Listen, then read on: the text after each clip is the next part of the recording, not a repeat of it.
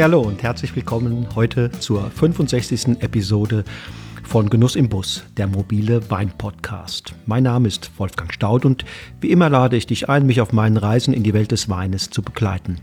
Ich treffe mich dort mit interessanten Typen und Persönlichkeiten, die den Wein ebenso lieben wie ich selbst. Ich versuche herauszufinden, wie die so ticken, was sie begeistert und was sie zu den spannenden Themen rund um den Weingenuss zu sagen haben.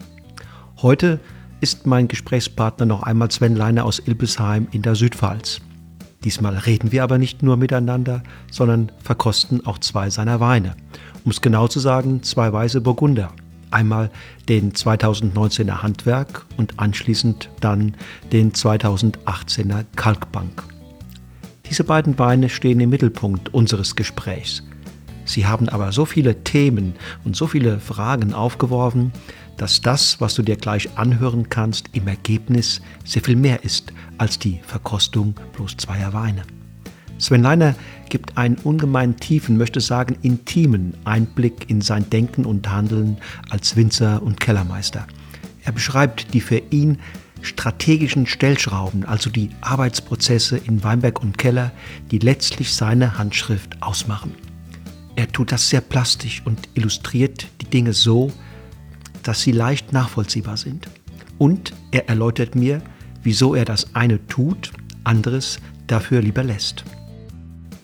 Wenn du, lieber Hörer, liebe Hörerin, dir die beiden Weine besorgt hast, dann nimm dir jetzt ein wenig Zeit, mach's dir gemütlich und genieß die kleine Auszeit mit zwei ungemein spannenden Weinen und zwei Männern, die sich in die Welt dieser beiden Weine vertiefen, in ihre Entstehungsprozesse ebenso wie in ihre aktuelle geschmackliche Performance.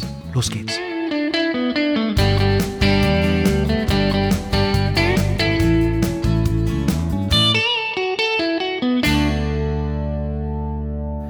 So, ihr Lieben, ich bin jetzt hier mit dem Sven Leiner äh, aus der Südpfalz verbunden und sage erstmal Hallo, lieber Sven. Hallo Wolfgang. Wir wollen heute Abend zwei Weine probieren, nämlich zwei Weißburgunder von dir, deinen Gutswein, den Handwerk und dann den, der hieß glaube ich früher mal Kalmit, heißt jetzt Kalkbank. Vielleicht sagst du mal ähm, in dem allerersten Schritt schon mal ganz kurz, woran liegt das? Ähm, das liegt im Grunde daran, dass wir uns ähm, ja schon länger so ein bisschen mit dem Gedanken befasst haben, aber 2018 das in die Tat umgesetzt haben, alle unsere Weine, die wir abfüllen, ähm, als Landwein zu bezeichnen. Ähm, ich kann ja später bei dem Kalbbank im Speziellen nochmal drauf zurückkommen, warum genau. Ähm, und ähm, es ist so, weinrechtlich darf ich bei Pfälzer Landwein im Grunde keine engere Herkunftsbezeichnung haben. Also die Herkunft ist Pfälzer Landwein und es darf jetzt nicht äh, der Ort ähm, als, als Herkunft drauf sein oder gar die Lage. Und da Kalmit die Lage ist, äh, wo der Wein gewachsen ist und wie er früher auch hieß, mhm. ähm, mussten wir da ähm, mhm. so ein bisschen genau. kreativ werden und das umgehen. Ja, verstehe. Ähm, wir haben ja hier gleich zwei Weine aus zwei verschiedenen Jahrgängen. Das ist einmal der, der 18er, äh, die Kalkbank, und 19er, der Handwerk, wieder Gutswein. Vielleicht sagst du mal in ein paar Sätzen, was war der Unterschied und auch die Herausforderungen, die du in diesen beiden Jahrgängen hattest? Also grundsätzlich waren das äh, beides, kann man sagen, äh, wirklich sehr warme Jahrgänge. Also ähm, bestimmt äh, jetzt der 18er so der, der wirklich nächste richtig heiße Jahrgang nach 2003, wo man ja so ein bisschen geübt hatte. Es gab natürlich weitere warme Jahrgänge in der Zwischenzeit, ähm, aber 18 war da schon wirklich ähm, sehr nah an 2003. Die Herausforderung ähm, war tatsächlich so ein bisschen ja, die Geschwindigkeit, äh, wie die Reife voranschritt. Also man muss sich natürlich vorstellen, in solch frühen Jahren, wenn die Trauben früher in die, in die Reifephase eintreten, ähm, ist es natürlich zu einem Zeitpunkt, wo man sehr viel länger und mehr Sonne hat, tendenziell äh, höhere Temperaturen hat und das somit alles äh, im Grunde wie so ein Turbo hat. Also wir haben äh, 2018 2018 äh, in etwas mehr als 14 Tagen gelesen. Mhm. Also das war ähm, ja mit einer unserer schnellsten Ernten. Also schneller war eigentlich äh, 2006, ja, oder das war ähnlich schnell, ähm, aus in dem Falle, in diesem Jahr aus, aus äh, wirklich äh, wahnsinnig schnell voranschreitender äh, Fäulnis der Trauben, allerdings auch aufgrund von warmer Witterung und viel Niederschlag. Mhm, das mhm. hatten wir in 2018 Gott sei Dank nicht. Also 2018 waren die Trauben, äh, wie eigentlich auch 2019, absolut gesund. Das war, waren super ähm, Bedingungen, super Voraussetzungen von den Trauben. Nur eben die Herausforderung bestand darin, ähm, das äh, in dieser Geschwindigkeit zu managen. Und ähm, das nächst, die nächste Herausforderung im Speziellen in 2018 war einfach nochmal diese extreme Hitze, die wir hatten ja. und die auch wirklich über die Nacht angedauert hat. Also wir haben äh, 2018 wesentlich mehr tatsächlich äh, mit der Maschine auch geerntet. Ähm, normalerweise ist es wirklich so, äh, werden auch die Gutsweine, wie wir jetzt gleich den Handwerk Weißburgunder probieren werden, bei uns mit der Hand gelesen. Ähm, das schaffen wir normalerweise sehr, sehr gut. Ähm, wir haben in Teilen, also nie ganze Partien, aber in Teilen Gutsweine in 2018 auch mit der Maschine gelesen, ähm, einfach um Geschwindigkeit zu bekommen. Äh, am Anfang war auch so ein bisschen die Hoffnung, äh, kühlere Trauben zu bekommen, aber äh, im Grunde standest du nachts um 3 Uhr draußen im Weinberg in kurzen Hosen ne? und T-Shirt, bist heimgekommen und die Trauben hatten äh, über 20 Grad, also das war schon verrückt. Ne? Also der Unterschied, der Unterschied war dann, dass in 2018 die extreme Hitze bis, bis an die letzten Lesetage reichte. Der Herbst war im Grunde genommen noch, noch mehr Sommer als Herbst und genau. ähm, 2019 dann, dass in dieser, dass der in der Erntezeit dann, dann Regen war ne? und Fäulnis drohte. Ja, wobei, also das war bei uns äh, in Ilbesheim ganz entspannt. Okay. Also das war wirklich total. Es war eigentlich von der Traubengesundheit äh, mehr oder weniger äh, zu vergleichen wie das mit dem 18er. Ganz zum Schluss äh, bei den Rieslingen ähm, musste man sich da vielleicht ein bisschen sputen, wobei ich äh, sagen muss, wir äh, sind grundsätzlich in unserer Lese immer etwas früher als viele Kollegen und ähm, es gab dann am Schluss tatsächlich äh, wirklich so eine längere Schlechtwetterperiode und vor der haben wir komplett alles weg. Interessiert mich, wieso bist du früher? Ähm, das hat schon auch so ein bisschen was mit unserer Wirtschaftsweise zu tun. Ähm, also wir bewirtschaften die Weinberge seit 2005 äh, biologisch dynamisch.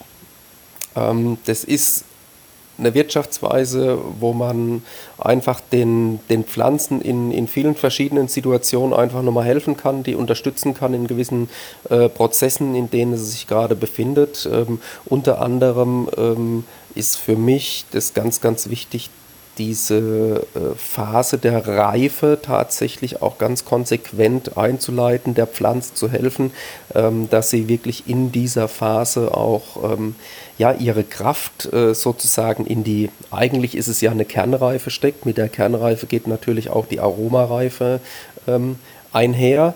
und dadurch lesen wir eigentlich immer früher. Also das äh, ist einfach so, dass die Trauben für mich da wirklich fertig schmecken, gut schmecken. Und ähm, also ich konnte das am Anfang wirklich äh, auch nicht immer so glauben. Man ist da historisch immer so ein bisschen noch an diese, an dieses Mostgewicht, an diese Öxle-Werte ähm, verhaftet. Ja, also das hat man ja gelernt. Das war das deutsche Qualitätssystem. Je mehr Zucker, desto besser ist der Wein. Ähm, aber wir, wir haben jetzt wirklich die letzten Jahre ja, da gemerkt, wir können in unsere Trauben, in diese Arbeit, die wir da reinsetzen, absolut vertrauen und dementsprechend sind wir echt ähm, relativ früh immer dabei. Du sagtest gerade, das hat mich aufhorchen lassen, du hilfst, du hilfst ihnen ähm, ein, Stück weit auch in dieser Endphase zu einem guten Reifeende zu kommen. Also habe ich, muss ich mir vorstellen, Mitternachtstänze im Weinberg, ähm, äh, oder äh, sozusagen ein Feuerwerk? Was, was ist genau das, was du tust? Ja, es sind viele Sachen, also ähm, nichts dergleichen mit Feuerwerk oder Tänzen.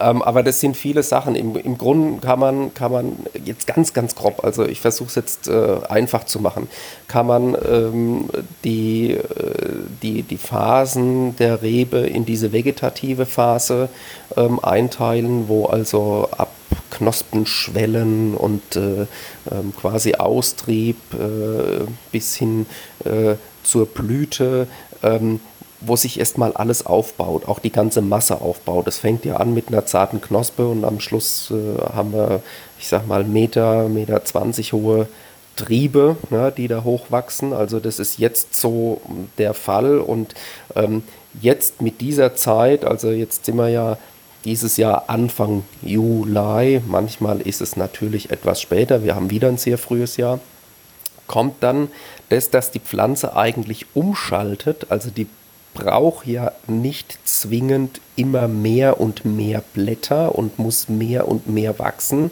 sondern es ist ja eine Anzahl Früchte da, äh, die Blüte ist durch, ähm, die die generative Anlagen, also die Samen, sind gebildet und jetzt geht es eigentlich darum, ähm, die Samen ausreifen zu lassen ähm, und in die Welt zu bringen.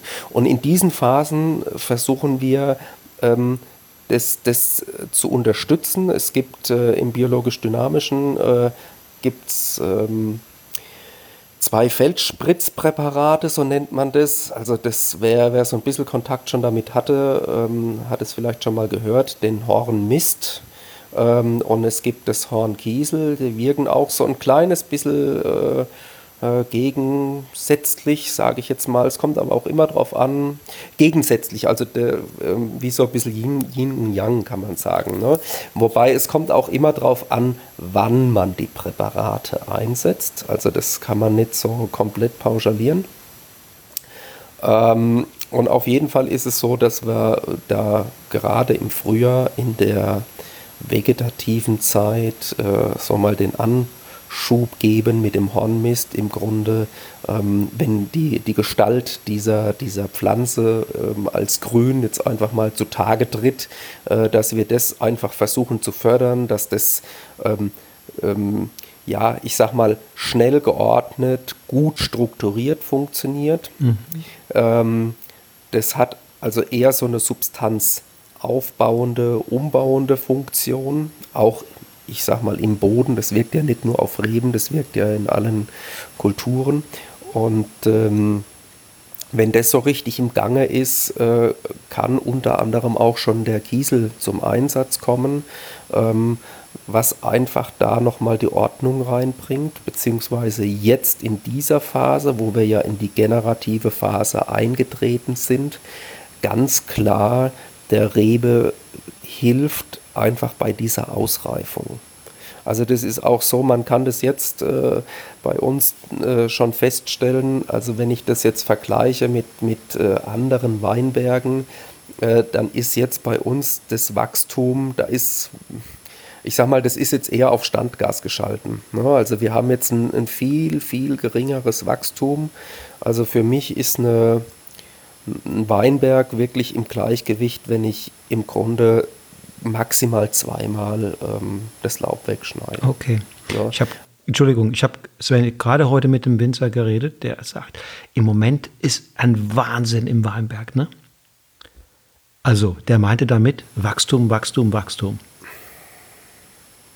Ja, also wir haben jetzt den ersten Schnitt hinter uns und ähm, also das ist relativ gedämpft. Also die, die Reben haben überhaupt keinen Stress. Ne? Also das äh, könnte man ja auch vermuten, dass das kommt aufgrund ähm, von Trockenstress oder ähm, dass jetzt vielleicht Nährstoffe fehlen oder nicht zur Verfügung stehen. Also die sind wirklich schön grün, die sind vital. Also man kann das ja auch an an der Triebspitze erkennen oder an der Blattfarbe, ähm, ist jetzt da ein Stress da oder wie sind die Blätter, sind sie gerollt oder ja, wie sieht das alles aus?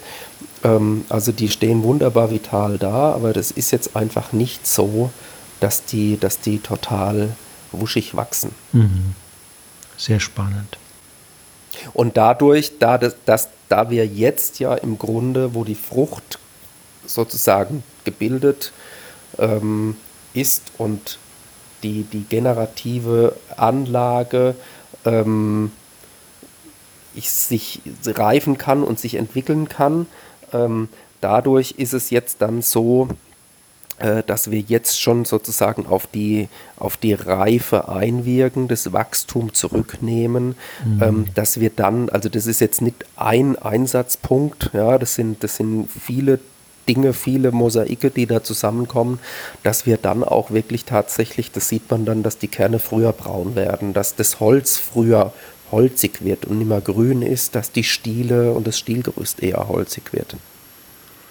Und das Ganze möglicherweise auch mit, mit nicht ganz so viel ähm, Zuckerbildung wie ansonsten üblich ist. Ja, es ist, es ist natürlich so. Also wenn du ein wahnsinniges vegetatives Wachstum hast, das musst du dir vorstellen wie eine Photovoltaikanlage, dann werden natürlich immer neue Paneele dazugestellt. Ähm, natürlich brauchen die im ersten Moment auch Energie, bis die eine gewisse Größe haben, äh, dass sie Energie wieder liefern. Aber wenn ich viel, viel mehr habe von diesen Paneelen, kann natürlich auch mehr Zucker entstehen, genau. Hm, hm, verstehe. Ich habe mir jetzt den Weißburgunder 2019 eingeschenkt. Das ist ein, äh, wir haben ja angangs darüber gesprochen, ein Pfälzer Landwein. Und jetzt musst du nochmal vielleicht für uns alle erläutern, was war der Hintergrund deiner Entscheidung, ähm, sozusagen alle deine Weine als Landweine äh, abzufüllen und zu vermarkten? Ähm, ja, es gibt verschiedene Gründe. Also der Grund kam so ein bisschen von, von oben herab, ähm, eher jetzt von dem äh, Kalkbank, den wir später ähm, verkosten werden. Also dass wir angefangen haben, ja eigentlich seit 2013 Weine in diesem Qualitätsbereich ähm, wenn das möglich ist, äh, von, von ihren analytischen Werten, wie sie jetzt vergoren haben, wie sie ein BSA gemacht haben, äh, ohne Filtration abzufüllen. Und ähm, es ist so, dass im Grunde ein, äh, eine Grundvoraussetzung, einen Qualitätswein zu füllen und auch genehmigt zu bekommen, also der muss ja durch eine Prüfung durch. Ähm, dass der klar sein muss. Jetzt ging es uns nicht darum, äh, absolut trübe Weine zu füllen, aber jeder Wein ist ganz individuell und es gibt Weine, das haben wir einfach erfahren über die Jahre, die klären sich etwas besser und es gibt Weine, die klären sich vielleicht nicht so gut. Und ähm, ja, um da jetzt dem äh, zu, zu entgegnen, dass man vielleicht dann wirklich doch Partien filtriert, die man an sich aus qualitativer Sicht gar nicht filtrieren möchte, ähm, beziehungsweise einfach die Ablehnung bei der Qualitätsweinprüfung zu vermeiden, ähm, haben wir das äh, letztlich dann ähm, von oben herab auf die, auf die ganze Produktion mhm. ähm, im Grunde übergestülpt. Aber das ne, war nicht, dass du schon Probleme mit der Qualitätsweinprüfung hattest, sondern das war prophylaktisch. Hm, nee, schon immer mal wieder. Also mhm. das, äh, das äh, zum Teil ähm, so, dass das natürlich, wenn die Weine zu trüb waren, äh, dass das ein Problem war. Ähm, aber was man auch klipp und klar sagen muss, ähm, es ist so, dass bei dieser Prüfung und das auch ähm, beim Wein, sage ich jetzt mal, viel in, in so eine Richtung gedacht wird, wie muss das schmecken? Also Richtig, wie ist ja, jetzt der ja. Gebietstypus, ne? wie, ist, ähm, wie ist vielleicht gerade die Mode? Und genau, und ähm, ich sage das immer wieder, äh, das war vielleicht ähm, zum Teil, da muss man sich vorstellen, wie wenn so eine ganze Reihe Gummibärchen verkostet wird und mhm. zwischendrin liegt tatsächlich ein Stück Obst. Ne? Ja. Und dann ist das erstmal mh, hm, komisch, ne? mhm. ne? wenn man mhm. den ganzen Tag die Gummibärchen verkostet. Mhm. Und ähm, das war schon auch immer mal wieder, dass du das zweite Mal anstellen musstest. Und tatsächlich ähm, haben wir 2019, also kurz bevor der 18er Jahrgang gefüllt wurde, ähm, das mit auf die Prowein genommen, ähm, dass wir beabsichtigen, eventuell Landwein zu machen. Ähm, haben erstens äh, haben wir dort äh, mit ganz vielen Kollegen gesprochen, die das schon machen, die das ja. schon länger machen. Mhm. ähm, haben aber natürlich auch, ähm, ich meine, man muss ja natürlich auch immer gucken, wie funktioniert es äh, mit, dem, mit dem Verkauf und ähm, wie akzeptiert es der Kunde und haben das dann auch äh, tatsächlich mit unseren Partnern, also wir sind vom Vertrieb her wirklich sehr stark ähm, an den Handel und an die Gastronomie ähm, gebunden mhm. oder fokussiert und haben das mit denen auch durchdiskutiert. Äh, Gab es, wie das immer so ist, wenn man sowas anspricht, äh, ganz unterschiedliche mhm. Meinungen. Mhm. Also wirklich, das ist mannigfaltig. Ähm, ein, ein guter Partner, der dann auch so leichte Bedenken geäußert hat und dann macht man sich natürlich schon so aus äh, wirtschaftlichen Gründen seine, äh, seine Gedanken, macht man es, macht man es nicht und ich habe mich dann tatsächlich mit der, mit der ersten Füllung 2018 nicht getraut. Ähm, wir haben äh, von der Prowein weg, haben wir ähm, im Grunde das, was wir auch schon bestellt hatten, gefüllt, kommissioniert, ähm, verpackt. Das war kurz vor Ostern, wollten es versenden und haben dann in diesem ganzen Pulk äh, tatsächlich äh, drei Weine drinne gehabt, die, die wir nicht durch die Prüfung bekommen haben. Okay. Ähm, mhm. Hat hat oder hatte zur Folge, ähm, dass es nicht möglich war, das zu Ostern in die Gastronomie oder zu den Händlern, die die Weine verkostet haben und für gut befunden, mhm. ähm, zu verschicken. Das war das i-Tüpfelchen ähm, dann. Das war für mich dann wirklich ähm, der Grund zu mhm. sagen, okay, ähm, da müssen wir jetzt überhaupt nicht mehr nachdenken. Also das, das was dann überhaupt nicht nachvollziehbar ähm, ist, ist dann ähm, wenn, wenn so ein Wein, ich meine, das ist ja dann auch ein Zeitprozess ne, und ein bürokratischer Prozess, wenn so ein Wein dann äh, zwei Wochen später auf einmal mit einer Bewertung bei der gleichen Qualitätsweinprüfung ähm, durchgeht, die wirklich äh, sehr gut war. Mhm, ja. Mhm. Und ähm, da muss ich mir dann halt schon Gedanken machen. Ich meine, ich, ähm, ich schätze mich so äh, mündig und offen ein, ähm, wirklich äh, gut von schlecht unterscheiden zu können. Und wenn es dann nur um, um Stilfragen geht und ähm, wenn das, es wirkt das ist vielleicht auch als Betroffener, ähm, sage ich jetzt mal, äh, vielleicht ähm, sehr dünnhäutig ausgedrückt, aber wirkt es natürlich auf jemanden ähm, sehr willkürlich, wenngleich ähm, das mit Sicherheit, äh, ich sage jetzt mal, natürlich ein schwieriger Job ist, das zu machen, diese Verkostungen, ja, aber ähm, ich sag mal, äh, man muss dann wirklich sagen, okay, ähm, da geht es wirklich um Fehler und nicht um Fehler. Und ähm, sowohl in der Begründung ähm, war das äh, so nicht rauszulesen, ähm, als auch dann letztlich mit dem, mit dem Ergebnis nach der nächsten Anstellung, mhm. Ähm, mhm. wenn man dann die Punktzahl sieht und sagt, okay, und dafür ähm, musste ich jetzt sozusagen meinen Partnern erklären, dass sie kein Ostergeschäft mit diesen Produkten haben. Und ähm, ja, für, für uns war es eine wahnsinnige Befreiung. Ähm, wir haben ähm, keine wirkliche negative Resonanz bekommen. Also ab und an hörst du mal was, oftmals aber wirklich dann auch, ähm, ähm, ich sag mal, von Leuten, die sehr tief in diesem Thema Wein drin sind und äh, vielleicht auch nicht unbedingt äh, nur von Konsumenten oder, oder, oder Handels- äh, oder Gastroseite, sondern oftmals sind es Menschen, die dann auch irgendwo äh, Kontakt ähm, zu diesem Thema Wein hatten, tatsächlich von Produktionsseite mhm. her. Ob das mhm. jetzt, äh, ob die in der Kellerei waren, ob die irgendwie mal eine Ausbildung gemacht haben, ob die sich halt näher von dieser Seite her mit dem Thema befasst haben, wo dann die Nachfrage kommt, ah, wie kann das jetzt sein? Äh, jetzt ist das ähm, im Fall von dem Kalkbankenwein, der kostet ähm, 20 Euro und das ist ja jetzt fast die niedrigste Qualität ähm, in der, in der ähm, Pyramide des deutschen Weinrechts. Aber wir haben das Ganze ja auch schon mal gehabt äh, mit den Weinen, als das äh, in Barrique. den 80ern rauskam, ja. die im Barrique ausgebaut genau. wurden. Ne? Und es war im Grunde genau die gleiche Willkür. Es war nicht gewollt, dass ein deutscher Wein so schmeckt. Und ähm, da wurde im Grunde lange Jahre ähm, von den Pionieren, die ihre Weine äh, so ausgebaut haben, das immer noch tun, damals erfolgreich waren und heute immer noch sehr erfolgreich sind, wurden lange Jahre äh, als Landwein oder damals als Tafelwein Tafelweine, vermarktet. Ja, ja, damals waren es Tafelweine.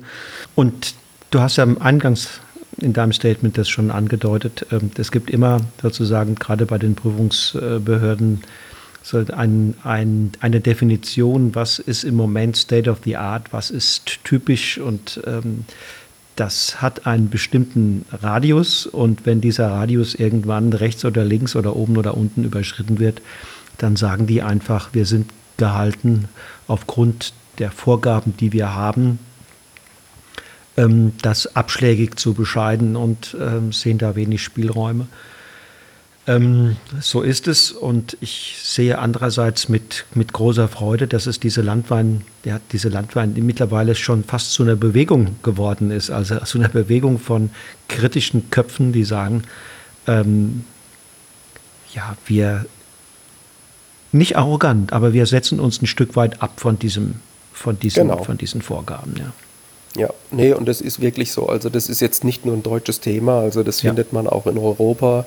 Und ähm, also ich habe gute Freunde in Südtirol, ähm, da ist das wirklich genau das gleiche Thema, sind zum Teil dort sehr, sehr große, namhafte Weingüter, ähm, die mit, ähm, ich sag mal, einzelnen äh, Produktlinien das äh, ganz konsequent äh, durchziehen. Es gibt andere, die das so wie wir komplett äh, in der ganzen Produktion machen. Also ähm, ja, du, du hast es richtig gesagt, es ist, äh, ist so, eine, so eine Bewegung, die, die da wirklich ähm, entsteht. Und vielleicht äh, sorgt es auch einfach mal dann äh, irgendwo für ein bisschen für ein Umdenken. Mhm, ne? mhm, mh.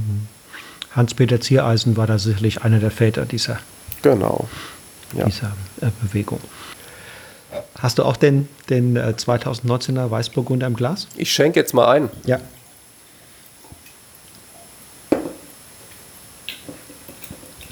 Ist in der Nase.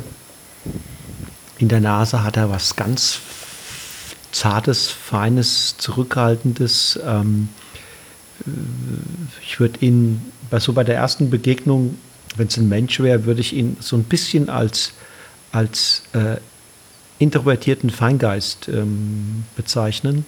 Jemand, der mir eigentlich durch, durch, ein, durch eine zurückhaltende Art, durch ein Schweigen zuruft, ähm, beschäftige dich doch ein bisschen mit mir. Ich, ähm, dahinter hinter der, der stillen Fassade ist noch ein bisschen mehr. Das ist so der, der, erste, der erste Eindruck, den, dieser, den die Nase mir, mir macht. Ja, kann ich nachvollziehen. Nicht sehr laut, ne?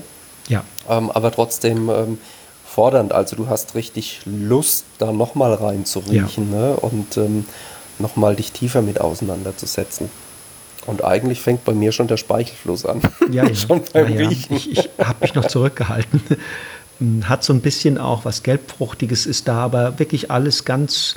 Aber sehr zart. Zart, sehr, sehr zart. Alles sehr, sehr zart. Also jetzt nicht, nicht, sehr, sehr, nicht sehr offen, sehr, sehr, sehr reif, sondern eher so, so ein bisschen dann auch so in Pastelltönen, ne? Ja, ganz genau.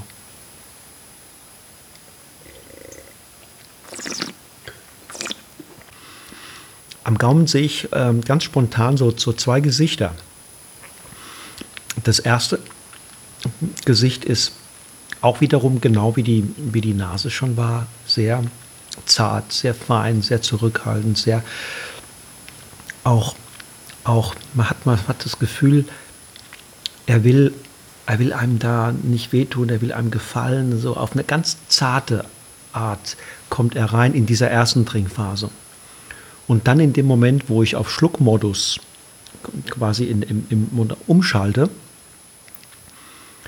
setze zum Schlucken an und dann auf einmal kommt so eine Lebendigkeit rein. Und dann fängt er an, so, so ein bisschen zu tanzen und wird, und wird, und wird ähm, lebendig, ist vital, hinten hat eine schöne, feine Säure und, und die zieht ihn dann auch in die, in, die, in die Länge, zieht ihn dann so ins Finale genau. rein. Also Säure und auch wirklich so ein bisschen diese, diese Mineralität. Die genau, das ist dann das allerletzte, was man so merkt. Ne? Ja, hinten, genau. Das allerletzte ist so eine ganz zarte Salzigkeit, die dann ja. auf der Zungenspitze auch so ein bisschen drauf liegen bleibt. Ja, schön beschrieben, ne? ist so.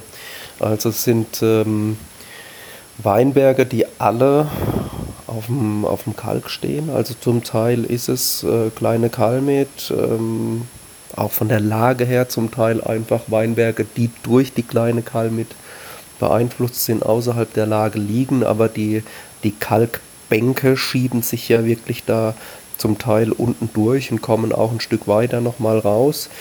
Ähm, zum Teil geht es ähm, Richtung, Richtung Göcklingen, so ein bisschen südwestlich von hier. Ähm, auch so ein Kalkhügel, der dort steht, äh, der Setzerberg. Und ähm, das unterscheidet auch so ein bisschen, also das haben wir recht konsequent gemacht äh, in unserem Betrieb Weiß und Grauburgunder. Der Grauburgunder steht immer mehr auf kräftigen Böden, Lehm, Ton, zum Teil Löss. Und Weißburgunder hat wirklich immer Kalk im Spiel. Da ist, das sind wirklich sehr kalkige Lagen und das, das prägt äh, diesen Wein dann auch. Ja, genau.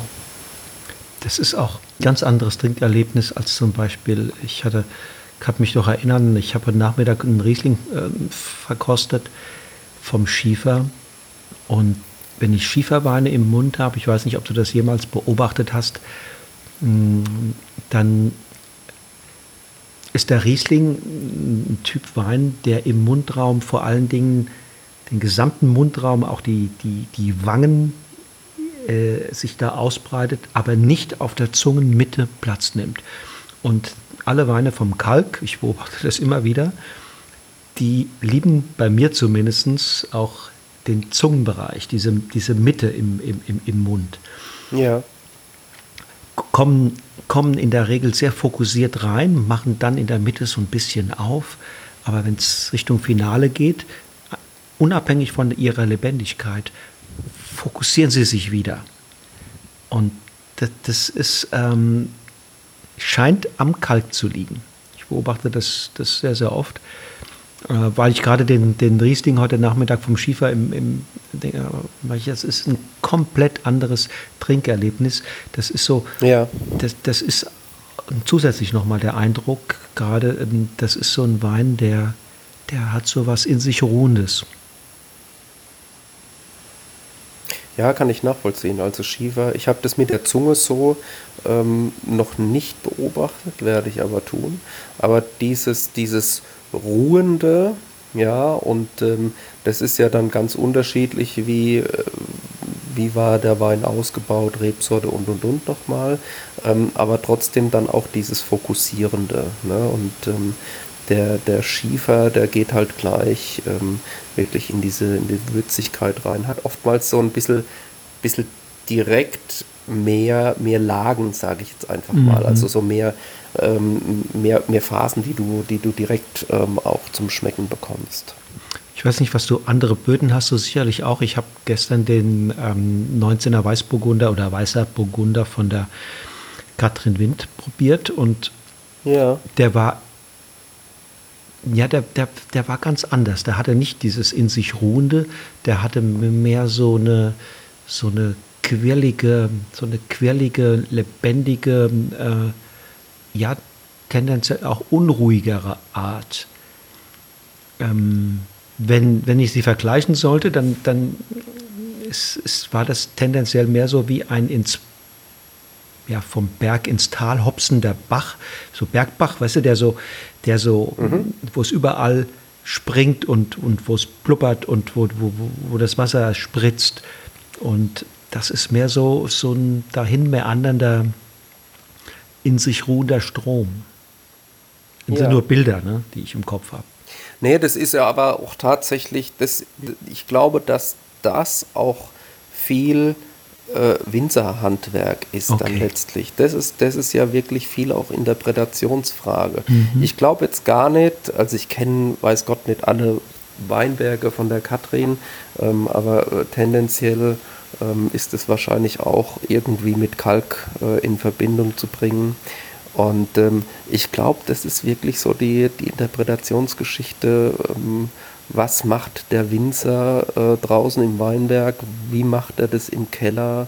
Ist natürlich auch so ein bisschen, also für mich gehört immer was, ähm, ich sage jetzt mal, ruhiges, ähm, auch cremiges mhm. zum Burgunder dazu. Ich finde, das passt einfach wunderbar zum Burgunder. Ähm, und ähm, daher liegen die bei uns auch relativ lange auf der Vollhefe. Okay, du machst ja nicht ähm, Schnips und dann ist es so. Du tust ja was, damit das auch passiert, ne? Wir tun was dafür. Wir, wir schwefeln sehr, sehr spät. Wir haben, also das ist jetzt ein Wein, der hat kompletten biologischen Säureabbau gemacht. Okay, also ganz oft heißt, ach Mensch, da haben wir schon einen großen Unterschied. Breit, ne, die werden breit und lahm. Also ich meine, das ist jetzt ein Beispiel aus einem ja schon auch warmen mhm, Jahrgang. Mhm, ja. Ähm, wir säuern bei uns nicht im Betrieb an, das gibt es nicht. Also mhm. das ist dann so das Thema dann auch wiederum Lesezeitpunkt. Mhm. Ähm, pH-Werte, das ist ein ganz, ganz äh, springender Punkt, finde ich. Aber pH-Wert durch die Lese bestimmt und nicht durch, ähm, äh, ich sage jetzt einfach mal, das, das Einstellen mit der, mit der Säure. Ähm, und ähm, das sind äh, Faktoren, die natürlich Ruhe ähm, in den Wein reinbringen. Wenn du das natürlich dann machst äh, mit einem Wein, der die Substanz der Lage ähm, und ähm, auch die, die Konzentration vom Ertrag, vom Alter der Reben und, und, und nicht hat, dann kann das natürlich sein, dass sowas eher und, und noch dazu sehr reif ist, dann kann das sein, dass sowas eher wahnsinnig breit und lahm wirkt. Ne? Aber ähm, wenn, wenn die Parameter einfach stimmen, Lesezeitpunkt, ähm, Weinbergsarbeit, Ertrag, ähm, und dann ist das überhaupt kein Thema. Also ähm, biologischer Säureabbau, das ist bei uns schon ein, ein Stilmittel. Es ist für mhm. mich ähm, auch wirklich, das ist ein, ist ein Prozess, der ähm, meistens auch zum Weinwerden dazugehört. Ne? Also wir, wir haben auch ähm, bei fast unseren ganzen Rieslingen Anteile oder komplett einen biologischen Säureabbau. Ähm, ja, das ist, unser, das ist unser Stil, so wie wir das verstehen, wie wir das mögen, wie wir das machen.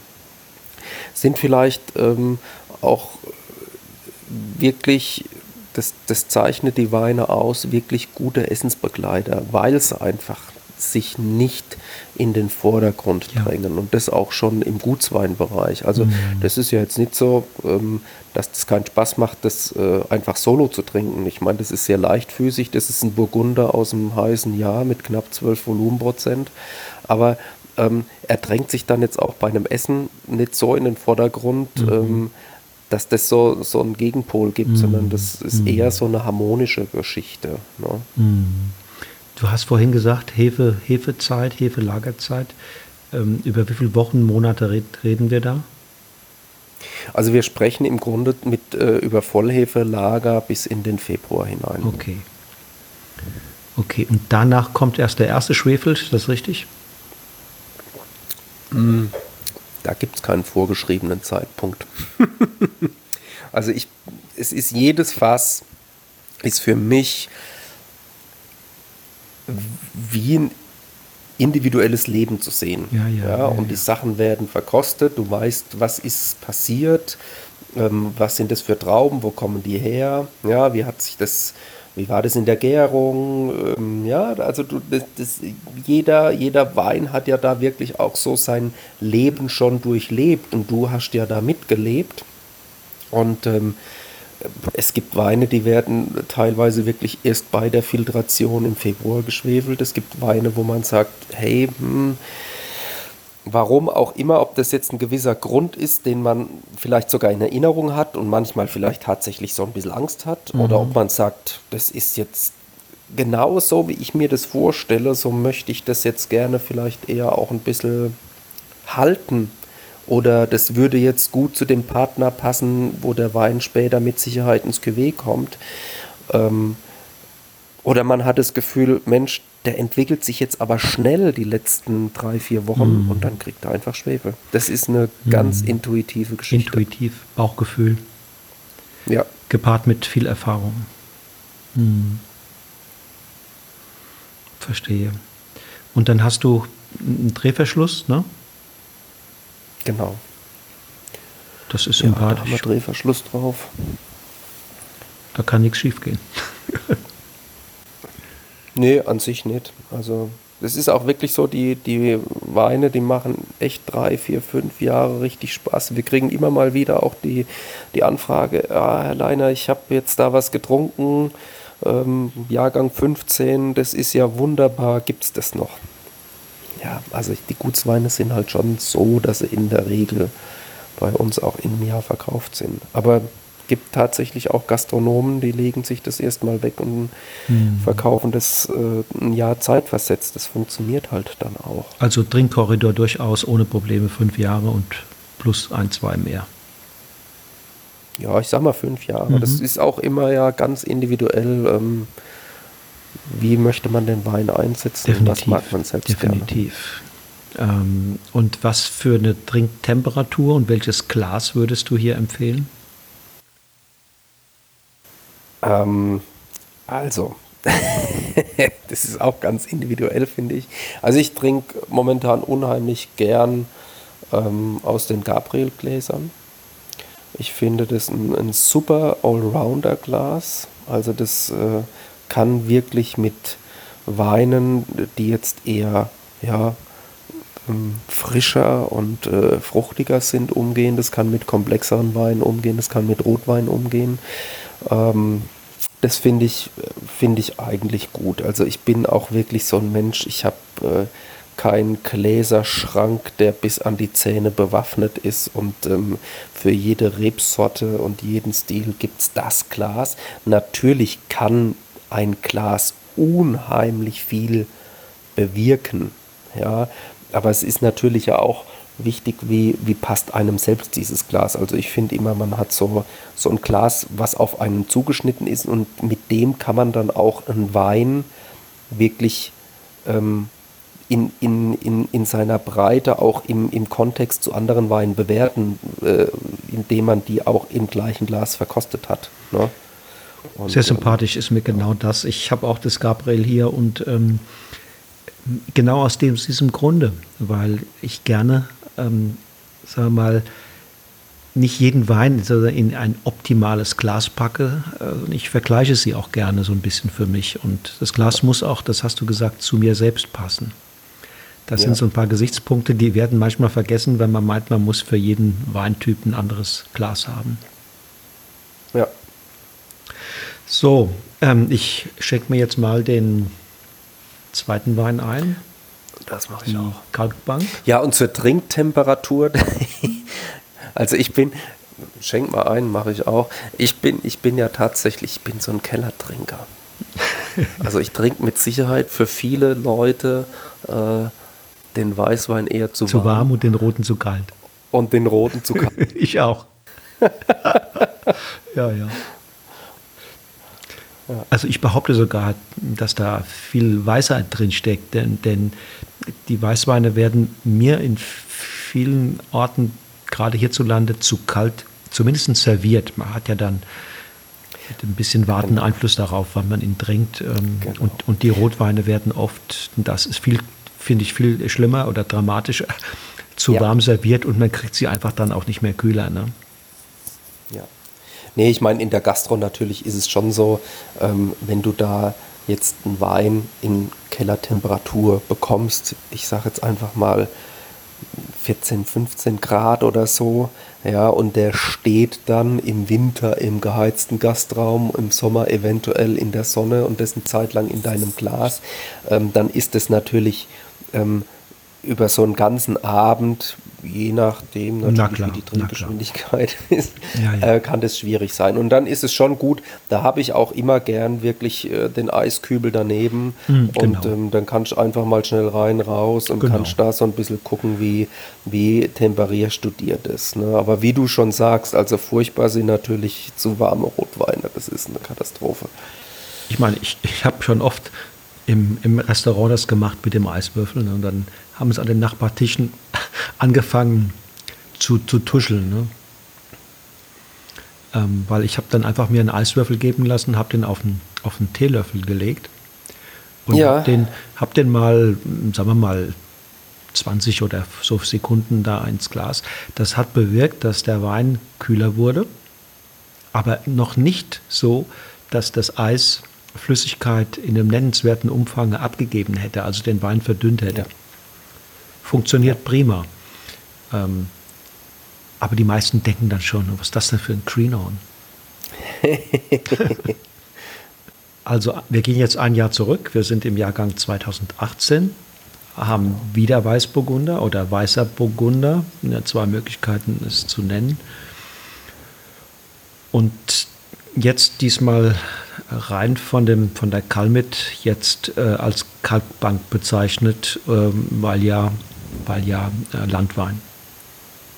Genau. Und äh, Kalkbank, also die Kalmit äh, ist im Grunde genommen aus so drei Kalkbänken zusammengesetzt. Ähm, und ähm, das war so ein bisschen die, die Idee, zugegebenermaßen ganz, äh, wie das so ist. Also man weiß eigentlich, dass man es dass man's machen muss, aber es war eigentlich ähm, ja, vor einem Jahr auf den Weg äh, in den Urlaub, ähm, haben wir dann sozusagen die Namen und die Etiketten verabschiedet und beauftragt, dass wir nach dem Urlaub füllen konnten. Mhm. ja. So, und was ist jetzt von, von in, in dem Prozess der, der Vinifizierung und auch dann vielleicht in der Pflege der Weinberge, wenn es dort überhaupt Unterschiede gibt, was sind die Differenzen zum, zum äh, Gutswein? Also, dann fangen wir mal bei den Weinbergen an. Ähm, bei den Weinbergen ist es so, dass das mal grundsätzlich äh, in dem Fall nur alte Reben sind. Also das ist jetzt eine Anlage, die über 25 Jahre alt ist. Ähm, für uns im Filetstück für ähm, Weißburgunder auf der kleinen Kalmit. Also auf der kleinen Kalmit ist es so, dass wir unten am Hangfuß eher Lehm anstehen haben. Etwas kühler, sowohl vom Boden als auch natürlich ähm, vom Klima, da unten an der kleinen Kalmit der Birnbach vorbeifließt und der immer schön kalte Luft mitbringt. Ähm, in der Nacht aus dem Pfälzerwald. Und weiter oben und so ein bisschen nach äh, Osten versetzt ist eher Löss angeweht. Also das heißt, der Boden erwärmt sich leichter. Ähm, du hast aber trotzdem diesen Kalk im Untergrund.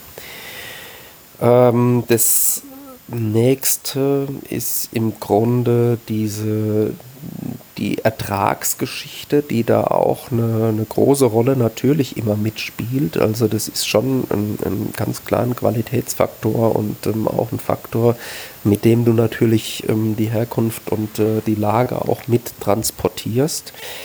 Ähm, und da ist es so, wir haben ja vorhin äh, recht intensiv über diese vegetative Phase und die generative Phase, also die Reife, physiologische Reife gesprochen. Ähm, es ist so, dass bei uns im Weingut ähm, diese sogenannte grüne Lese oder das Ausdünnen oder ähm, Trauben halbieren, was jetzt irgendwann demnächst eventuell anfangen äh, würde, ähm, eigentlich nur Notlösungen sind. Also das wird mal gemacht, bevor sich jetzt eine, eine Anlage übertragen würde ähm, oder äh, du wirklich Gefahr läufst, dass das einfach nur Schrott ist, was du da erntest an Trauben. Aber da ist entweder, wie gesagt, sind es oftmals junge Anlagen, die sehr ungestüm sind, oder hast du grundsätzlich was falsch gemacht, ist es vielleicht auch eine Anlage, die wir neu dazu bekommen haben und die, die sich in Umstellung befindet. Ähm, es ist so, wir ähm, wissen im Grunde ganz genau, von welcher Anlage eigentlich welche Qualität kommt und was wir auch in etwa für ein Ertragspotenzial erwarten.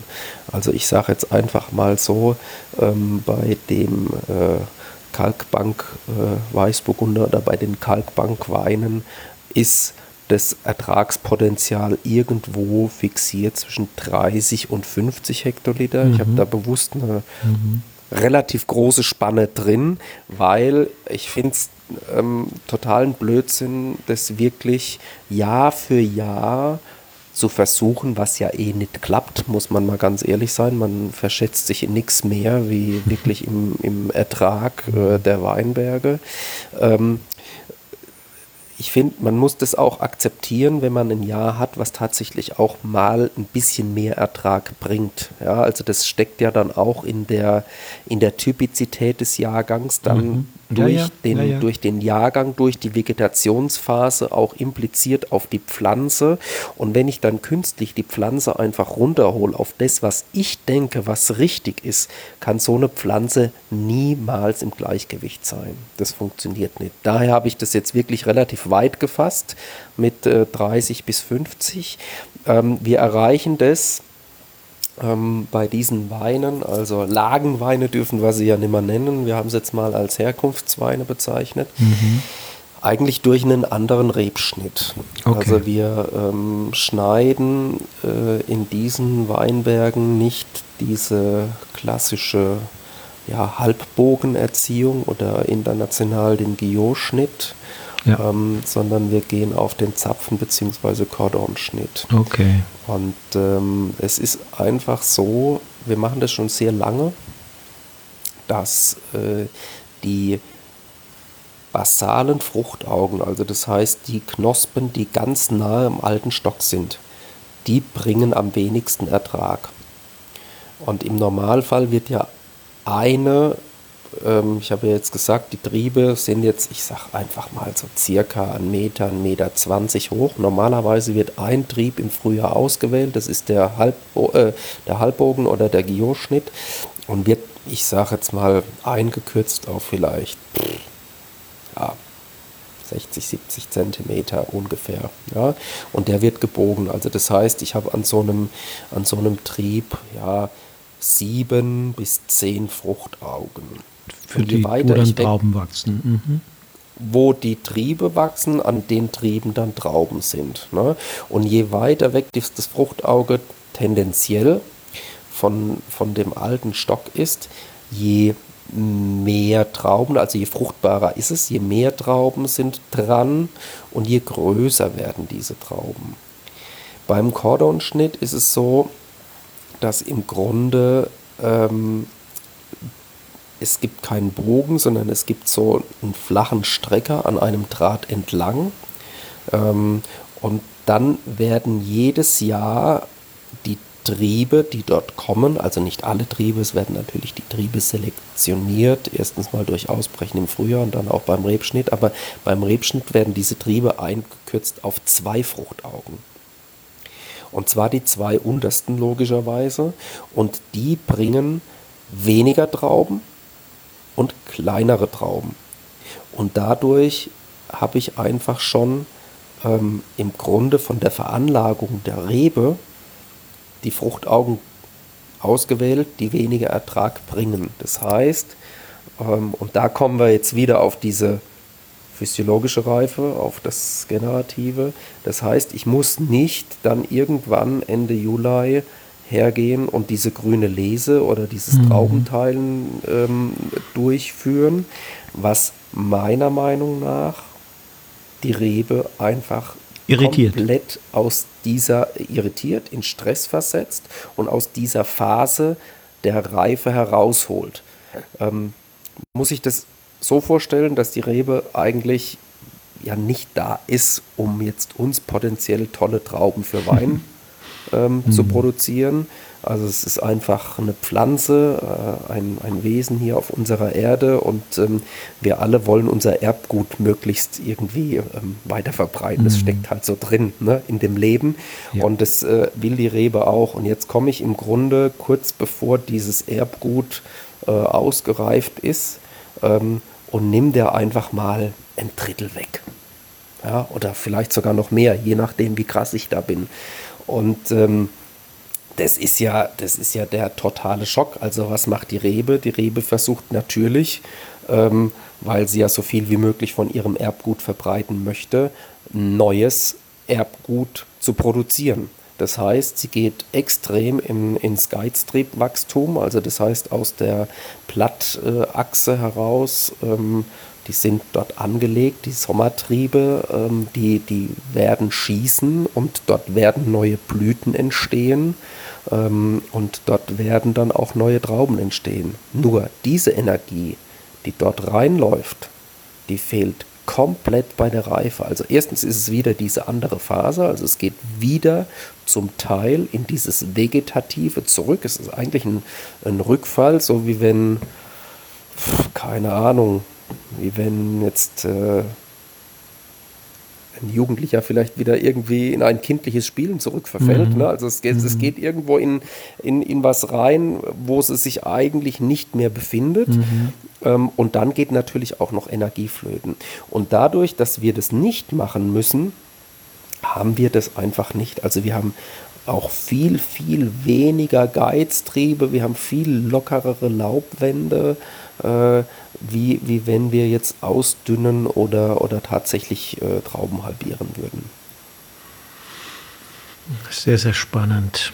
Also als ein Faktor jetzt, du hast, du hast wahrscheinlich noch ein paar andere auf Lager, um zu sagen, was, das war ja die Ausgangsfrage, was ist der Unterschied zwischen der Behandlung der Anlagen, die du für, den, für das große Gewächs, sagen wir mal, für die, für, den Kalk, für die Kalkbank vorgesehen hast und auf der anderen Seite für den Gutswein. Das andere, ich sag mal, was jetzt ähm, biologisch dynamische ähm, Präparate, Behandlungen, ähm, Bodenbearbeitung, Einsaatmanagement, wie auch immer, das ist eigentlich identisch. Ist identisch. Ist tatsächlich mhm. identisch. Ja. Da gibt es, äh, gut, man, man muss sagen, ähm, natürlich werden in, in dem Bereich der Herkunftsweine werden mehr Handarbeitsstunden eingesetzt, um nochmal selektiv vielleicht einzelne Blätter zu entfernen, ne, um dann zu sagen, okay, da, da ist es ein bisschen eng, also natürlich hat man so ein Bild und eine Vorstellung von dem Rebstock, der so optimal wächst und erzogen ist, aber es ist nun mal Natur ähm, und ähm, da ist es vielleicht auch mal ein bisschen enger ähm, und ähm, da sind vielleicht mal ein bisschen viele Blätter um so einen Trauben drumherum und ähm, der trocknet vielleicht ein bisschen langsamer ab und da geht man jetzt durch und entfernt da einzelne Blätter ähm, und, und solche Geschichten, was dann im Gutsweinbereich vielleicht einfach aufgrund äh, arbeitswirtschaftlicher und betriebswirtschaftlicher ähm, äh, Gründe dann vielleicht eher maschinell gemacht wird.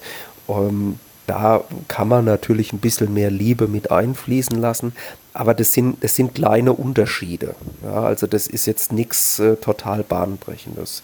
Und ähm, ja, dann geht es eigentlich weiter äh, in der, in, in der Vinifizierung, im Ausbau. Mhm. Mhm. Richtig.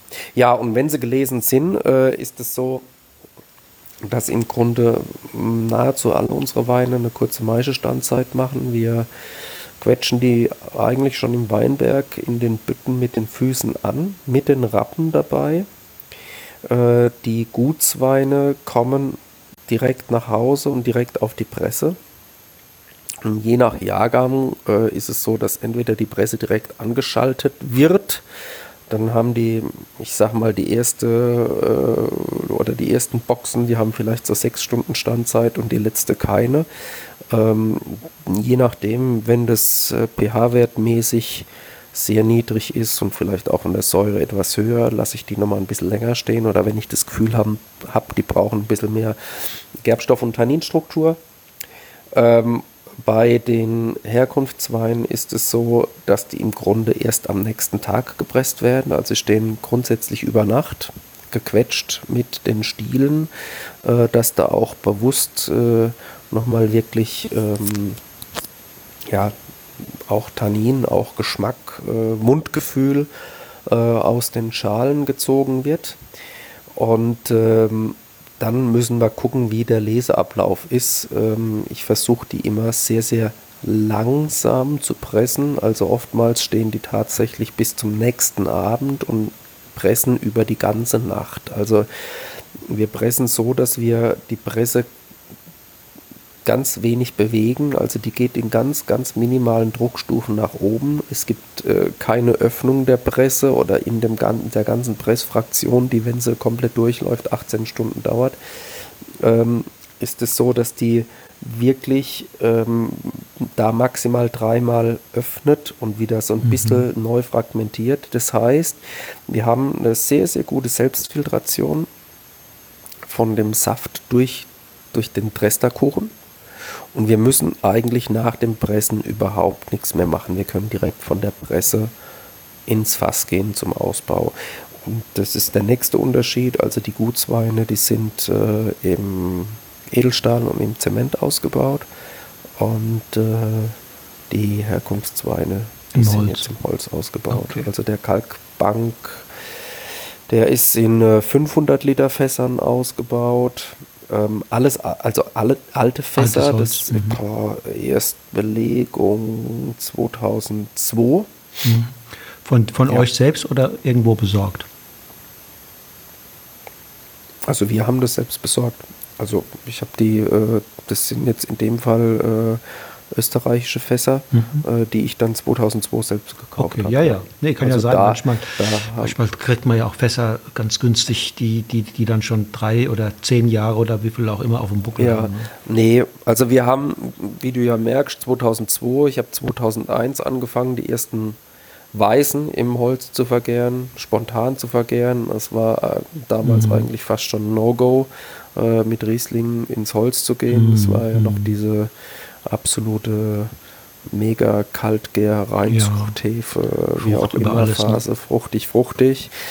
Und da haben wir schon angefangen, in dem Bereich rum zu experimentieren mit Holz und haben dann äh, damals noch in Gebrauch, in wirklich gebrauchten alten Barrix, die ich mir gekauft habe, mhm. damals von Hans-Jörg Rebholz.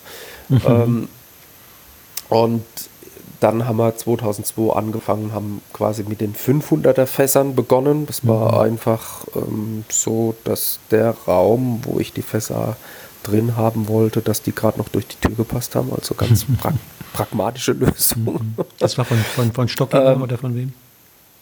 Ja, genau. Wir sind sehr früh, also wir haben die ersten Fässer 96 von Stockinger bekommen. Waren mit äh, einer der ersten Kunden in Deutschland und ähm, habe die immer noch wahnsinnig gerne. Gibt Leute, die arbeiten nicht so gerne damit, aber ich finde, äh, das ist ähnlich wie mit so einem Glas. Also auch so ein Fass, ähm, du hast da irgendwie, wenn du das richtig einschätzen kannst, wenn du sagst, das ist mein Stil, das passt zu den Weinen mhm. und dann funktioniert es gut. Mhm. Ich habe noch mal eine Frage, Sven, zur Maischestandzeit. Du hast ja jetzt gesagt, du hast in diesen beiden, in diesen wärmeren Jahren auch Maischestandzeit gemacht.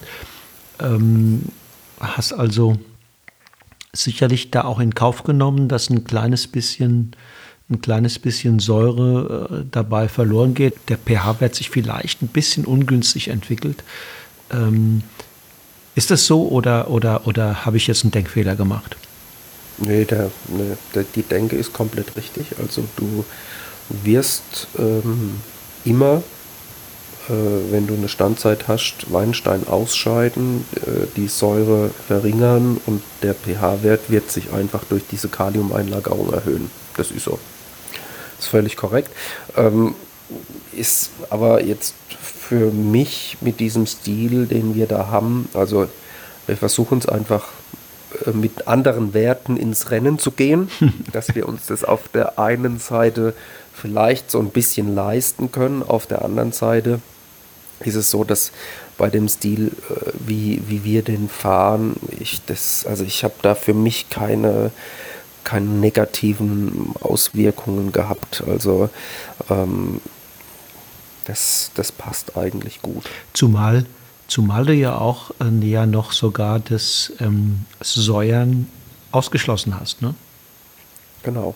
Aber weißt es ist ja so, wir machen ja am Ende dann eh ähm, sogar noch mal ein BSA obendrauf. Also ja. was soll ich denn am Anfang Säure reinmachen und am Ende? Ja, ja, ja, ist klar. Nur es ist ja so, in den reiferen Jahren hast du ja potenziell auch immer viel, viel weniger Äpfelsäure. Das heißt, dann passiert ja auch mit dem BSA wiederum weniger. Nee. Aber das ist unser Stil. Also das ist, ähm, so möchte ich gerne mit den Trauben umgehen. Das ist für mich auch Jahrgangstypizität. Ähm, und natürlich können wir da immer noch, wenn da jetzt katastrophale Werte wären, ja, könnten wir immer noch sagen, okay, wir pressen früher, wir lesen noch früher, wie auch immer. Aber ich bin bisher damit echt gut gefahren. Von woher kommst du? Ähm, von einem sozusagen stilistischen Weinideal? Woher auch immer es kommt, von deinen eigenen Vorlieben oder wie auch immer? Oder von einem Ideal, was den in Anführungsstrichen den gesamten Prozess anbelangt, dass du sagst, da habe ich also sozusagen äh, Vorstellungen, Ideale, Weinberg vor allen Dingen dann auch, was ich im Keller tue, beziehungsweise viele Dinge, die ich nicht tue. Und dann habe ich äh, die Erfahrung und die Zuversicht, dass das in ein Ergebnis mündet, äh, das mir gefällt, aber zumindest von mir immer akzeptiert wird. Also, ne, das sind das ja zwei verschiedene Wege, wie man, wie man unterwegs sein kann. Genau. Nee, das ist auf jeden Fall letzteres. Also für mich ist der Prozess ganz wichtig. Für mich ist wichtig, ähm, wie ist ein Lebensmittel gemacht. Ja, also das, und ich, da, ich bin jetzt mal, der Pfälzer sieht ja Wein als Lebensmittel. Ne? ja, ähm, ja. Nee, also das ist mir schon sehr wichtig. Ähm, einfach das, ja, auch so ein Stück weit ähm, zu achten, was da die Natur ähm, geschaffen hat. Was, ich meine, das sind ja viele Menschen, die da auch mitschaffen, muss ja mhm, auch mal sehen. Ja, also ähm, wir stehen ja wirklich da äh, draußen bei, bei, bei Kälte, Hitze, Regen, wie auch immer. Und ähm, da gibt es schon ein Ziel. Und da sind wir schon auch sehr ähm, penibel, ja, Vielleicht würden das andere so nicht sehen, weil zum Beispiel das Gras wahrscheinlich etwas höher bei uns in den Weinbergen mhm. steht mhm. als woanders. Ähm, aber äh, an den Punkten, wo mir das wichtig ist, da sind wir wirklich schon sehr penibel.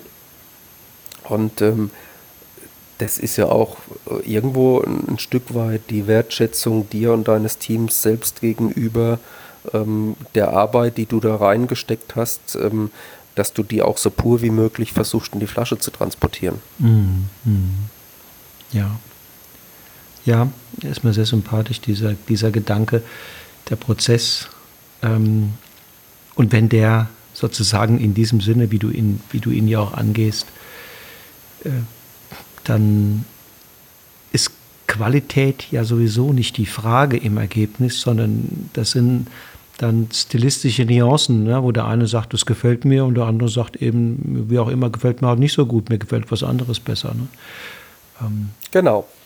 Nee, du, ich meine, das geht mir selbst so. Ich muss ganz ehrlich sagen, ich bin da auch ein, ein, ein, ein relativ offener Mensch, was das Weintrinken angeht. Also ich habe ähm, ganz, ganz früh äh, im Grunde, als ich begonnen habe mit dem Weinmachen, ähm, habe ich schon Weine verkostet, äh, die jetzt heute als Natural bezeichnet werden. Ähm, den Begriff kannte man damals noch nicht. Ähm, ich habe sehr viele solcher Weine im Keller. Ich brauche das aber nicht immer. Ja, ähm, und ähm, auch stilistisch habe ich überhaupt kein Problem mit sehr fruchtbetonten Weinen. Wenn ich jetzt, ähm, wenn das irgendwie in die Situation passt, mir danach ja, ist oder wie auch sicher, immer. Ähm, sicher, es ja. muss halt in sich einfach immer gut sein. Ja. Und ich finde, das, das kannst du irgendwie spüren. Hm. Jetzt beschreib mir doch nochmal aus deiner sicherlich sehr privaten und auch voreingenommenen Sicht den ähm, 18er Kaltbank Weißburgunder. Der 18er Kalkbank, ja, das ist ganz interessant. Ich habe das ja natürlich vorverkostet, ne, bevor wir hier ähm, in Kontakt getreten sind.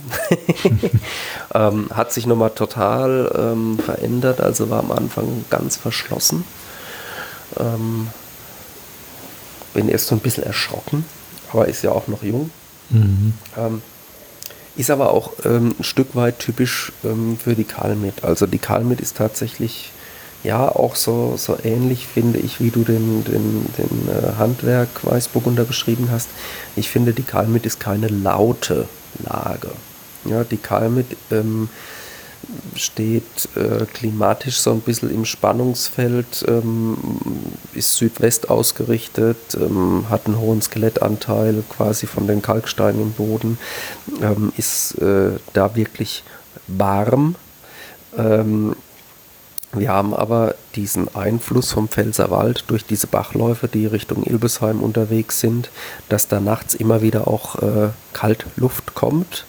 Ähm, und das ist so ein bisschen das Spannungsfeld, in dem die Kall mitsteht. Also jetzt dann nie so, dass das unheimlich offene, direkte, ähm, ja, sehr, sehr warme Weine sind, sondern wirklich zurückhaltend. Und was ich jetzt dann festgestellt habe, ähm, wo der Wein so ein bisschen länger geöffnet in der Flasche war, ist einfach eine, eine ganz typische Kräuterwürze. Also ähm, das, und das ist gepaart äh, in, in unserem Fall, also ich finde das in, in eigentlich in allen Kalmit äh, Weinen drinne. Ähm, jetzt in unserem Fall ist das nochmal so ein bisschen gepaart. Ja, und das ist, das ist in unserem Fall gepaart. Ähm, also wir haben ja hier eine, eine viel längere ähm, Hefeverweildauer wie jetzt bei den Handwerksweinen. Also 2019 zum Beispiel liegt jetzt immer noch auf der Vollhefe. Also das liegt meistens wirklich bis in Juli nach der Ernte auf der kompletten Vollhefe ähm, und kommt dann erst runter. Und das sind die Einflussfaktoren, die damit dazukommen. So ein bisschen das cremig-hefige, ähm, das würzige, dieser, dieser Kalmit-Charakter, ähm, sage ich jetzt einfach mal. Und obwohl die Fässer tatsächlich ähm, ja, jetzt äh, von 2002 stammen, schwingt da immer noch ähm, einfach so ein bisschen was von dem Holz mit. Mhm. Jetzt nicht vordergründig, nicht als Röst oder wirklich Holzaromatik, aber einfach die Verbindung, ähm, Sauerstoffaustausch durch die, durch die Poren, Hefelager, ähm, Holzaromatik. Und ähm, das ist ein sehr sehr rundes, also er ist viel, wenn ich ihn jetzt vergleiche, der, ähm, der, der Handwerk, den du ja sehr schön als ähm, ja, ganz zart und zurückhaltend beschrieben hast. Also der ist jetzt nicht laut, aber er ist deutlich äh, würziger, äh, erwachsener vielleicht mhm. auch. Also mhm. äh, nicht laut, aber ähm, hat, eine, hat ein ganz anderes Standing, hat eine ganz andere Ausstrahlung natürlich ähm, wie, der, wie der Handwerk. Mhm. Ich denke vor allen Dingen in der, in der Mitte.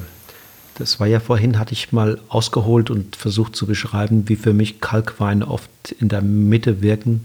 Und da war der, der Gutswein ein Tick, ein Tick äh, ja, zurückhaltender, äh, ging, hat nicht so richtig aufgemacht. Und das, glaube ich, ist hier da ein deutlicher Unterschied, dass hier in der Mitte wirklich was passiert, dass der, dass der da äh, ja, Persönlichkeit zeigt. Ähm, da kommt diese, diese, genau diese kräuterigen Noten, diese, diese ganz leichte rauchigen Noten, aber auch Noten, die mich so ein bisschen an, an, ähm, an nicht nur Kräuter, sondern auch an was Nussiges, Haselnussiges erinnern. So, das kommt da in der Mitte viel präsenter und dann zum Schluss, zum Finale hin, verschlankt er sich wieder und genau. fokussiert er sich. Und äh, ja, das, das ist Erwachsener, würde ich das auch bezeichnen. Das passt, das passt eigentlich sehr schön. Und das, obwohl er wirklich, also für meine ganz persönlichen ähm, Begriffe fast auch ein Tacken zu kräftig ist. Er schluckt das weg, der schluckt das weg, also der, der hat wirklich, der kann das integrieren und hast trotzdem hinten raus, hast du diese, diese Mineralität nochmal, ne? also er ist nicht plump, er, er hat Feinheit. Ähm, aber nichts Heißes, so ne? gar nichts Heißes hinten. Nee, nee. Das sind ja schließlich 14 Prozent. Ne? Bis Volumenprozent ja. runter wäre nochmal cooler gewesen. ja, und, und mit, mit noch zwei, drei, vier Jahre Reifung wird das sowieso noch ein Tick, ein Tick harmonischer alles. Und es ist, wie gesagt, also jetzt auch ja, wirklich ein sehr ausgereifter Wein, kompletten biologischen Säureabbau durch. Also wenn man jetzt so reinguckt ins Glas, ähm, gegens Licht, also er hat einen ganz, ganz, ganz, ganz leichten Schleier drin. Ne? Mhm. Ähm, das machen wir natürlich nur, wenn sowas äh, wirklich, also deutlich unter 3 Gramm hat ähm, und absoluten biologischen Säureabbau durch hat. Ne? Aber biologisch absolut stabil, ne? Äh, da ist also nichts, äh, wo der Kunde sagen muss, oh je, wie wird das weitergehen? Ne? Nee, also da haben wir jetzt wirklich ähm, Erfahrung lang genug. Ähm, also das machen wir ja bewusst nicht mit Weinen, die im Frühjahr gefüllt werden. Wir werden sogar da, ähm, das ist geplant jetzt ähm, für die Weine ab 2019, was jetzt nur Kalkbank angeht. Mhm. Es gibt ja noch weitere Weine. Ähm, also das ist eigentlich uns das Einzige, was wir als Lagen füllen. Das andere waren früher die Ortsweine, ähm, die es da noch gibt. Die werden jetzt im August kommen, die Ortsweine. Aber das, was von der Kalm mitkommt, werden wir in Zukunft tatsächlich dann noch mal länger im Keller lassen. Mhm. Ähm, noch mal länger auch bei der Hefe. Ähm, wir werden jetzt im Juli einen ersten Abstich machen, aber mit bewusst mit auch noch Feinhefeanteil dabei ähm, und werden das dann bis ins Frühjahr liegen lassen, wo wir die 2020er Weine füllen. Okay. Ne, also einfach da und weißt, da haben die Weine so lange Zeit, sich zu stabilisieren. Also Zeit ist eigentlich das, was wir ja heute leider am wenigsten mhm. haben. Mhm. Aber was ja tatsächlich, also das ist zwar ein blöder Spruch, die Zeit heilt alle Wunden, jetzt sind es jetzt nicht Wunden bei so einem Wein, aber ähm, wenn du mit Zeit arbeitest, dann kannst du dir ganz vieles schenken. Also wenn man mal reinguckt, wie, wie, wie technisiert wir ja ähm, wirklich im Keller ja. sind, ja. dann hat es wirklich nur was damit zu tun oder oftmals, sehr oft damit was zu tun, dass wir möglichst schnell vermarkten wollen. Ja, ja also ich brauche nicht unbedingt einen Filter. Natürlich, wenn ich jetzt sagen will, mein Wein muss Restzucker haben und darf keinen biologischen mhm. Säureabbau machen, dann brauche ich vielleicht doch einen Filter, klar. Ne, aber also so gibt es ganz vieles. Ja. Also jetzt gerade ja. diese, diese ähm, Kalkbank-Geschichte, äh, die wir jetzt hier im Glas haben, wir haben ja da auch ganz viele auf Zeit gesetzt. Also Zeit bei der Maischestandzeit, Zeit bei der Pressung. Durch diese langsame mhm. Pressung mhm. haben wir uns komplett die Vorklärung sparen können. Also mhm. die Vorklärung, das, das ist ja sowas, das ist im Grunde erst durch die modernen Pressen ja. gekommen. Notwendig. Also früher ja. war es ja einfach so, ähm, dass es eine Korpresse gab, ja, und dann ähm, in größeren Betrieben gab es äh, Knechte oder Kellermeister, die haben die ganze Nacht über diese Presse bedient, ja. Ähm, das ging halt einfach sehr, sehr langsam und ähm, da hat kein Mensch äh, wirklich über Vorklärung sprechen mhm. müssen. Aber in dem Moment, wo wir versucht haben, diesen Pressvorgang zu beschleunigen. Ja, also wir sind ja wirklich von dieser Pressung, die eine ganze Nacht dauert oder, oder fast einen, einen halben Tag dauert, ähm, sind wir ja äh, zu Pressungen gekommen, die in anderthalb Stunden mhm. fertig sind.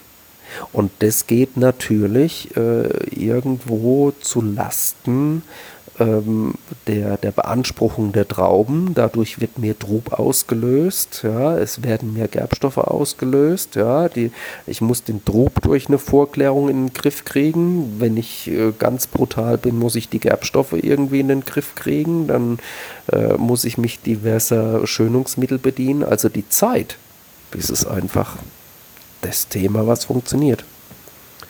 Also im Grunde genommen ein Stück weit wieder, wieder ein ein Zurückgehen, ähm, den Prozess entschleunigen.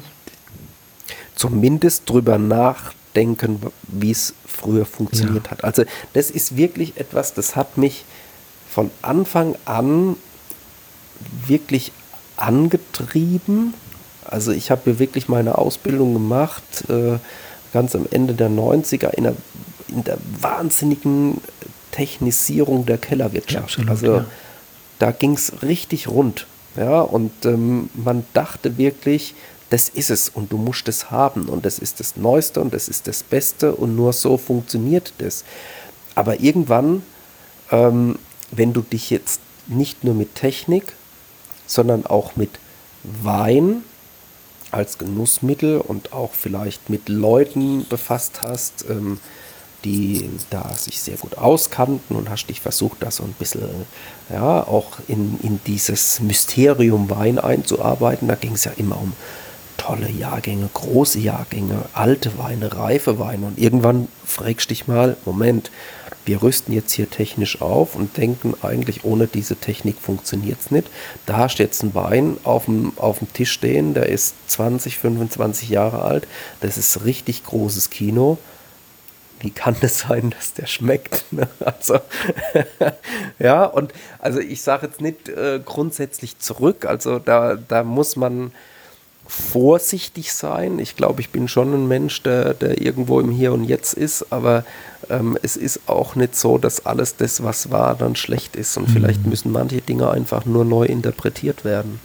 Ja, das, den Eindruck habe ich gerade, dass du sozusagen aus der, sagen, aus den Erfahrungen bis hin ins Jahr 2020 ähm, sozusagen zurückblickst, ohne an der einen oder anderen Stelle vorschnell zu verteufeln, die Dinge, die Dinge betrachtest und für dich versuchst herauszubekommen, ähm, was passt zu dir und was passt auch zu den Reben, die du ja letztlich äh, verantwortest, für die du wie für ein Kind ja auch Sorge trägst. Äh, ähm, und so wie auch der junge Wein sich wohlfühlt, wenn er länger an der Mutterbrust, sprich bei der Hefe ist, ähm, äh, so gibt es vielleicht Dinge, die nicht mit der Technik in den Griff zu bekommen sind, sondern vielleicht sogar mit ein bisschen weniger. Ja, tendenziell. Sven, ich danke dir ganz herzlich. Ähm, hast, du noch, hast du noch was auf dem Herzen? Hast du noch was, was du, was du loswerden möchtest, wo du sagst, das sollten jetzt die Hörer auch noch wissen? Ich glaube, das war ganz umfangreich. Ja, das oder? war's. Das war es sehr Job umfangreich. Wir sind, wir sind an einigen Stellen sehr in die Tiefe gegangen. Das werden die uns definitiv danken. Und jetzt haben wir zwei auch verdient, dass wir noch ein Feierabendgläschen trinken und dann äh, ein gutes Nächtle feiern. So machen wir das. Das ist also nochmal okay. vielen Dank, Sven, und auf bald. Gerne, Wolfgang. Mach's gut, ne? So, ihr Lieben, das war das Tasting mit Sven Leiner, dem sympathischen Ilbesheimer Biodynamiker und Naturweinwinzer. In der nächsten Woche kommt hier im Podcast zum ersten Mal ein Winzer zu Wort, der nicht in Deutschland lebt und arbeitet. Und doch schließt die Episode nahtlos an die heutige an. Schließlich sind Sven Leiner und der Südtiroler Martin Goyer beste Freunde. Zwei Charakterköpfe im besten Sinne des Wortes. Deshalb freue ich mich, wenn du wieder einschaltest, wenn am 9. Oktober die nächste Episode von Genuss im Bus an den Start geht. Alles Gute bis dahin, tschüss und auf Wiedersehen.